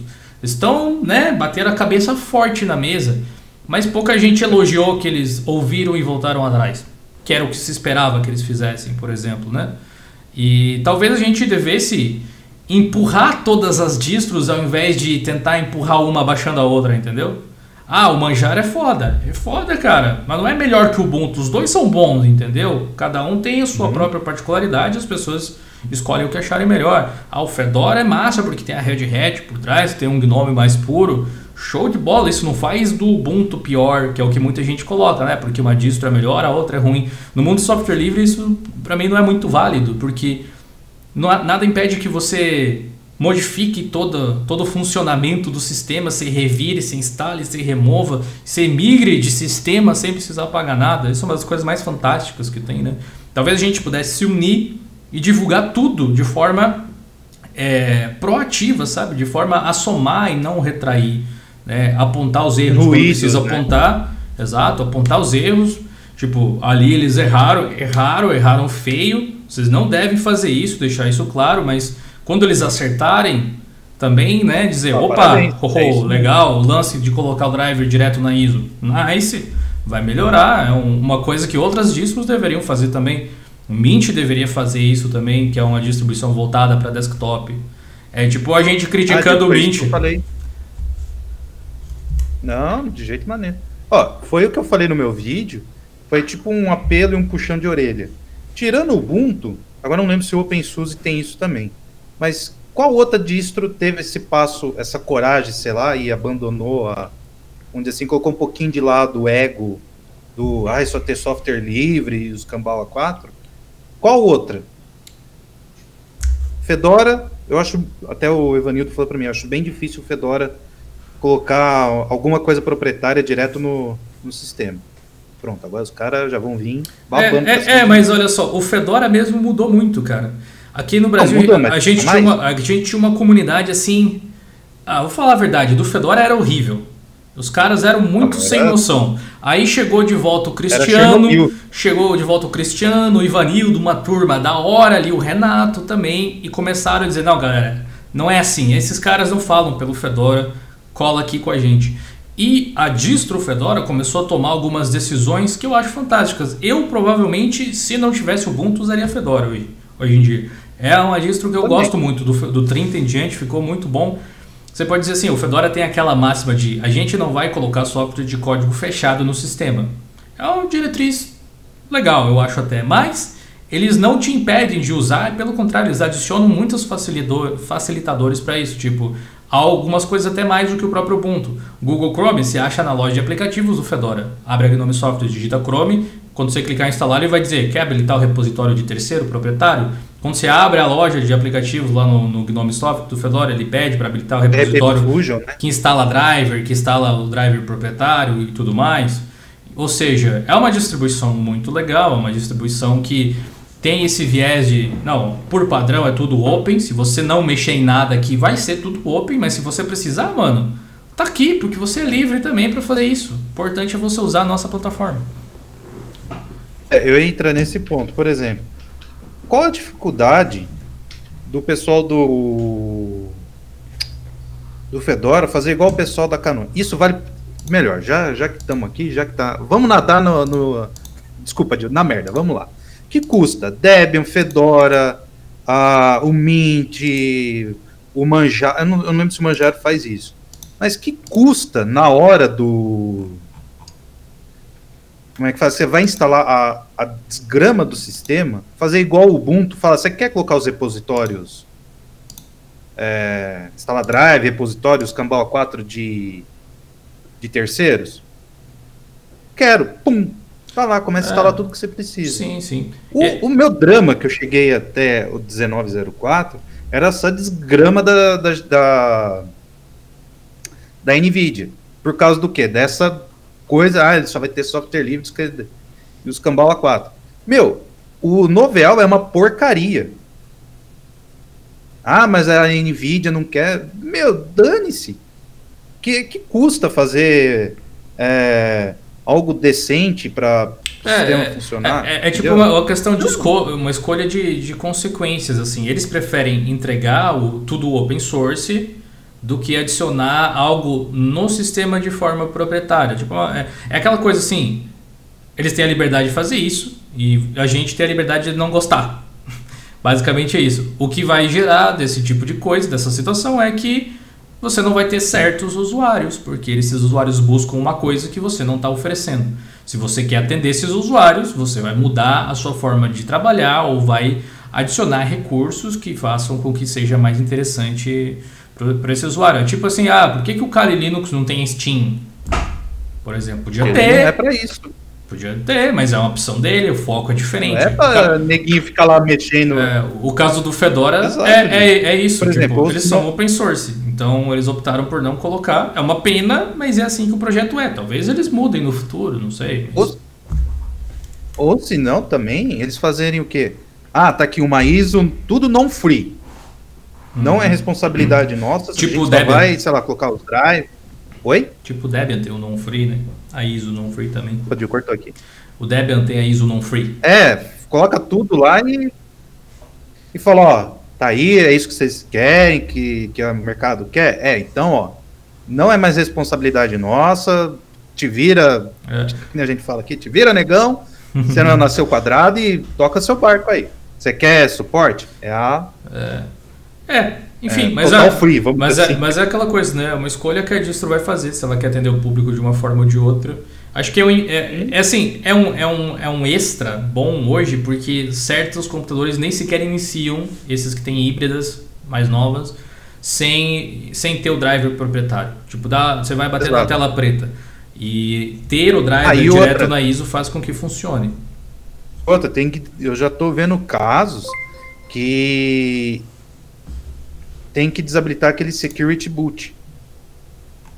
Hum. Que é. Já estou vendo bastante gente tendo problemas de instalar, por exemplo, distros Linux, e o Security Boot está ferrando a instalação. Então, fica aí mais uma, uma dica aí pro pessoal. Vai instalar Linux aí nas coisas mais novas, desabilite o Security Boot aí da, da, da sua BIOS. Se não instalar normal, né? Pelo menos, já tem uma dica. É, se der qualquer problema, desabilita esse, essa coisa. Pode deixar o EFI, não tem problema. Só desabilita o boot seguro aí para quem gosta mais do português. Sim, o, o Lucas disse aí que, que usa o Kali com Steam. Tipo, eu não estou dizendo que não dá para usar. Tô dizendo que, tipo, a, a questão era por que a que... propósito. É aquela coisa assim, não, não, por que que tal distro não veio com tal coisa? A resposta é óbvia, eles são livres, eles não querem. Uhum. É tipo isso, né? Por que que... Ah, você teve que instalar o Steam no Kali, por que que não vem já instalado? Porque eles não querem porque é para outra coisa, eles estão focados em outra coisa, né? No caso, ah, por que, que o Ubuntu não usa KDE por padrão? Porque eles não querem. Eis a liberdade, né? Você tá, você, tipo, você é livre também para achar, não, isso é ruim, eu não vou usar porque eu queria KDE. Beleza, sua liberdade, né? então, todo, todo mundo fazendo o que quiser, você vai encontrar alguma coisa uh, que, que, que seja do teu agrado. O ruim é quando você força os outros a fazer algo só porque você quer. Que é o caso que acontece muito em, em grandes empresas, né? Ah, você não quer ah. atualizações automáticas no Windows? Azar teu. Beleza. Né? A sua liberdade de não querer vai, usar a plataforma. Você vai tomar. A gente fala de vai tomar na tarraqueta? Vai. Aí é problema seu. Ô, Gil, nesse, nesse assunto do Fedora, é, eu acho muito importante essa decisão que o projeto tem. Eles não querem nada proprietário na, na distro, mas eles não tiram o direito e a facilidade. Como você mesmo falou, é muito simples. Se você pesquisar lá por Google Chrome, você consegue instalar muito fácil. Então, é um ponto que eu vejo que os caras é, pensam fora da caixa.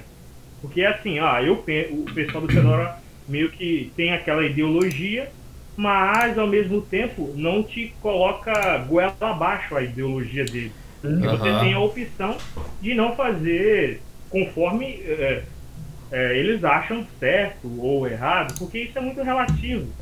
Essa questão é, de falar ah, só usar só software livre e projetos que te limitam e dificultam você adicionar softwares proprietários, no meu ponto de vista, quebra toda a liberdade do usuário. Porque se eu tenho liberdade, eu posso escolher livre ou não. E isso que eles fazem de dar a possibilidade de instalar algo proprietário, ao meu ponto de vista, é uma escolha mais do que certa. Eu também, a, a, a, eu concordo com você. Assim você agrada os, os, dois tipos de pessoas, né? O cara que só quer usar open source, o cara que quer usar alguma coisa proprietária tá ali, tipo, à disposição.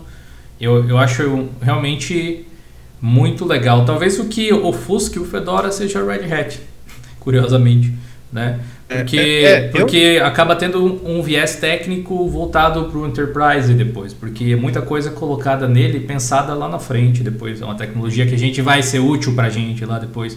Se você for ver, o Fedora por si só, ele traz o que tem de mais novo em tecnologia KDE, tecnologia GNOME e tal, mas ele por si só, tipo, um diferencial do Fedora em si, não necessariamente existe, né? Ele meio que. Mas, sei lá, de certa forma também torna ele o flagship do negócio, né? O flagship, o flagship do Gnome. Você quer usar o Gnome como ele deveria ser, como os desenvolvedores do Gnome pensaram o Gnome? O Fedora é a distro para isso, na minha opinião. Mas é, não, quer, não quer dizer que a versão do Ubuntu seja igual. ruim, nem nada disso. É. É, só devia ter esse ajustezinho igual o, o Ubuntu tem, porque, por exemplo, eu mesmo, por exemplo, eu vi os métodos que colocaram ali para funcionar em híbrida. Uhum. Meu, nenhum usuário, nenhum usuário comum vai fazer aquilo, véio. Nenhum. É, pois é, mas. Nenhum mesmo. Alguns anos ah, atrás, ah, mesmo as não híbridas, né? É, entendeu? Então, por exemplo, se eles. É, é, até preciso trocar uma ideia com o Cristiano para ele tentar repassar isso para os caras lá da, da Fedora, se ele tiver os contatos e tal. Meu, façam, por exemplo, ah, tá aqui um, um Fedora para para quem tem, sei lá, Nvidia. Igual o Pop OS, gente. Sei lá, vamos pensar igual o Pop OS, que já tem tudo prontinho. Interessante, né? Aí é. eles colocam um disclaimer lá, ó, isso daqui é proprietário, a gente só se responsabiliza pela parte do sistema, que sei lá, é, o arquivo não funciona, sei lá. Uhum. Pronto. Já, só deles já conseguir fazer essa instalação, a lá Ubuntu, meu, eu testaria o Fedora. Eu eu, que eu já tentei. Olha, para quem viu minha série no canal, eu acho que não, não sei se eu contei, mas eu acho que eu perdi acho que quase um mês e meio tentando fazer funcionar Linux ali. E pelo menos umas três noites eu perdi para tentar fazer o Fedora funcionar. E não foi, infelizmente. Eu tentei Debian, Deepin, é, de, é, OpenSUSE, meu, tudo que vocês imaginaram eu já tentei, velho. O único que uhum. foi foi o quê? O Mint e o Ubuntu. Sei lá, porque cargas d'água. Mas assim, eu vejo um monte de gente falando, ah, ah, minha híbrida funciona. Você vai ver a híbrida do cara, é aquelas séries GT. Funciona, o Novel funciona. Ah, um pouquinho mais antiga. Você vai pegar uma GTX da vida, tá tudo dando problema, velho. Pois é. Culpa da Nvidia, então, cara... fato, mas. Né, é, é, tipo aquela coisa assim. Culpa deles, cruzei os braços, não vou tentar resolver. É, é, é tipo, então, às vezes, eu criar espero, um paliativo para isso. Eu espero da Nvidia, né, pelo menos alguns movimentos que eu vi, parece que eles estão querendo solucionar isso, tipo, não deixar só, que nem a gente viu lá na entrevista com, é Ziebert, né? O nome do. Uh, lá, sim, né? o Alexandre. Uhum. É, o Alexandre. É, não tem mais essas. deixar só na mão da, da, da Microsoft. Né? Se a gente aqui do Diolinos, da comunidade, fez algum barulho e fez eles mudarem alguma coisa, eu já vou estar eternamente grato de ter feito alguma coisa. Entendeu? Então, já fazer aquele switchzinho. Ah, pra vocês terem uma ideia, já aqui no finalzinho da live, eu peguei lá no, no Plus, lá no, no nosso fórum, gente. Se vocês não conhecem, plus.diolinux.com.br. Ó, consegui caçar o jabá, velho. Boa! Tá aí na descrição. É. Aê, gente. Um cara tentou rodar o Bumblebee, o Option Run, o Option sei das quantas, essas coisas aí, numa. um jogo. Era, acho que era o da Battle.net. Não foi. Não foi, por quê? A, a tecnologia está defasada e não está com o Vulkan, é, compatível com o Vulkan e os Cambau A4, entendeu? Então eu espero que a NVIDIA consiga, sei lá, que ela pegue essas tecnologias, incorpore ao portfólio dela e faça rodar, porque eu gostaria muito que o meu notebook funcionasse com a Intel o tempo todo, só na hora que eu fosse jogar que eu colocaria a NVIDIA para rodar. Uhum. Mas hoje é full NVIDIA, porque eu não vou ficar toda hora trocando de, de GPU. Eu deixo ligado na tomada e é, vambora, velho. É, assim, pra, pra encerrar aí, só que eu vi que teve o pessoal comentando, já que a gente já tá um, uma hora e meia de live hoje, passando bastante do normal até. Uh, hoje deu, né? É, hoje tinha assunto.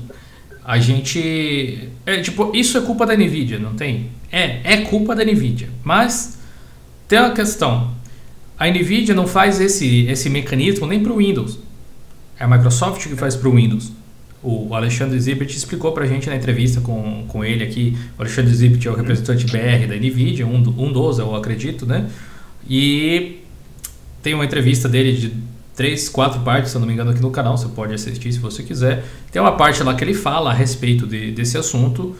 E, tipo, não é algo que eles trabalham em cima.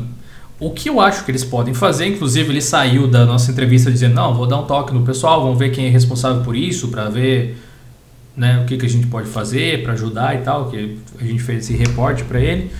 É, criar formas, ferramentas de fazer a distribuição viabilizar esse tipo de coisa, porque não tem como a NVIDIA fazer suporte para todas as distribuições individualmente, esbarra naquela questão de fragmentação, eles vão ter que escolher, ah, vão fazer para Ubuntu e Red Hat e SUSE, que são as outras empresas, basicamente é isso, né? Eles vão, vão acabar acontecendo algo nesse sentido. CentOS, talvez que é usado em estúdio, em Hollywood, alguma coisa do tipo, por causa das placas de vídeo e fazenda de renderização e as paradas do tipo, né? Eu também Mas, acho que vai ser é, isso. Vai é, ser é, o, é o mesmo caso do, dos indicadores, sabe? Que não tem no Gnome por padrão, que não tem no Elementary OS, mas que tem no KDE, que tem no, no, no Ubuntu mesmo, eles implementaram os indicadores através de extensão, tem no Cinnamon, por exemplo. É aquela coisa, ah, o processo de indicadores não é o ideal porque não segue, é uma tecnologia que deveria seguir para se integrar com a interface. Beleza, mas a outra opção é não ter nada. E aí o pessoal vai lá e faz. Pode ser, não pode não ser perfeito. Ok, mas pelo menos tem. É o mesmo caso do, do drive de vídeo, né? Porque de um jeito ou você faz alguma coisa para fazer funcionar, como fez o Ubuntu, o Pop OS, o Manjaro também tem a, a opçãozinha de você colocar o non-free, né, quando liga, ou o Debian que tem as ISOs non-free, porque a alternativa a isso é não funcionar. Então, né, é essa a questão. E galera, a gente vai continuar, na verdade, em live, só que como vocês estão vendo aqui do ladinho, na verdade, desse ladinho, né? Do lado direito aqui, no meu lado direito, a gente vai lá para a Twitch. Eu vi que o pessoal já está chegando aí, o pessoal mandando boa noite lá no chat da Twitch já. O, o, Eduardo Romero já deu um follow lá. Quem não conhece o nosso canal por lá, a gente joga no Linux e bate papo, conversa sobre várias coisas. Todo dia tem live lá a partir das 20 horas. Às vezes eu entro até um pouco antes para fazer um aquecimento, um bate-papo lá com a galera. É bem descontraído, um pouco diferente até do que a gente costuma fazer aqui. Apesar do, do, do Geocast, do Friday Show ter seus momentos assim mais descontraídos, a gente bate um papo um pouco mais sério. Lá é um pouco mais de boas, a gente fala sobre tudo, é, a gente fala sobre música, a gente fala sobre jogos, a gente fala sobre cultura pop, a gente assiste uns memes junto, a gente fala sobre Linux, é. sobre hardware, é bem, é bem aberto. E se vocês puderem participar, seria muito legal. A gente chegou a 5.400 seguidores lá. a meta do ano é chegar a 10 mil. Falta metade, estamos na metade do ano. Quem sabe com a ajuda de vocês a gente chegue. E lá a gente precisa muito da divulgação de vocês. Muito mesmo. Até mais do que aqui no YouTube, porque é um projeto pequeno e novo. E a gente está tentando levar Linux para as pessoas através de jogos, cara. Eu conheci no curso técnico, conheço gente que comprou CD na banquinha. Imagina essa nova geração conhecendo Linux através de games, cara. Então é isso que Nossa. a gente está fazendo de uma forma. A gente está subvertendo a super, subversão, né? A gente está invertendo até o que era invertido. Até você que, que usa Linux que está subvertendo a sociedade, a gente está subvertendo a forma de subverter a sociedade. É basicamente isso aí. Beleza, pessoal? Muito obrigado aí, Henrique. Muito obrigado, Ricardo. A gente continua lá, na, lá na Twitch, então. Aqui, ó, twitch.tv barra de Linux. Valeu aí, pessoal. Falou. Até daqui a pouco. Valeu, pessoal.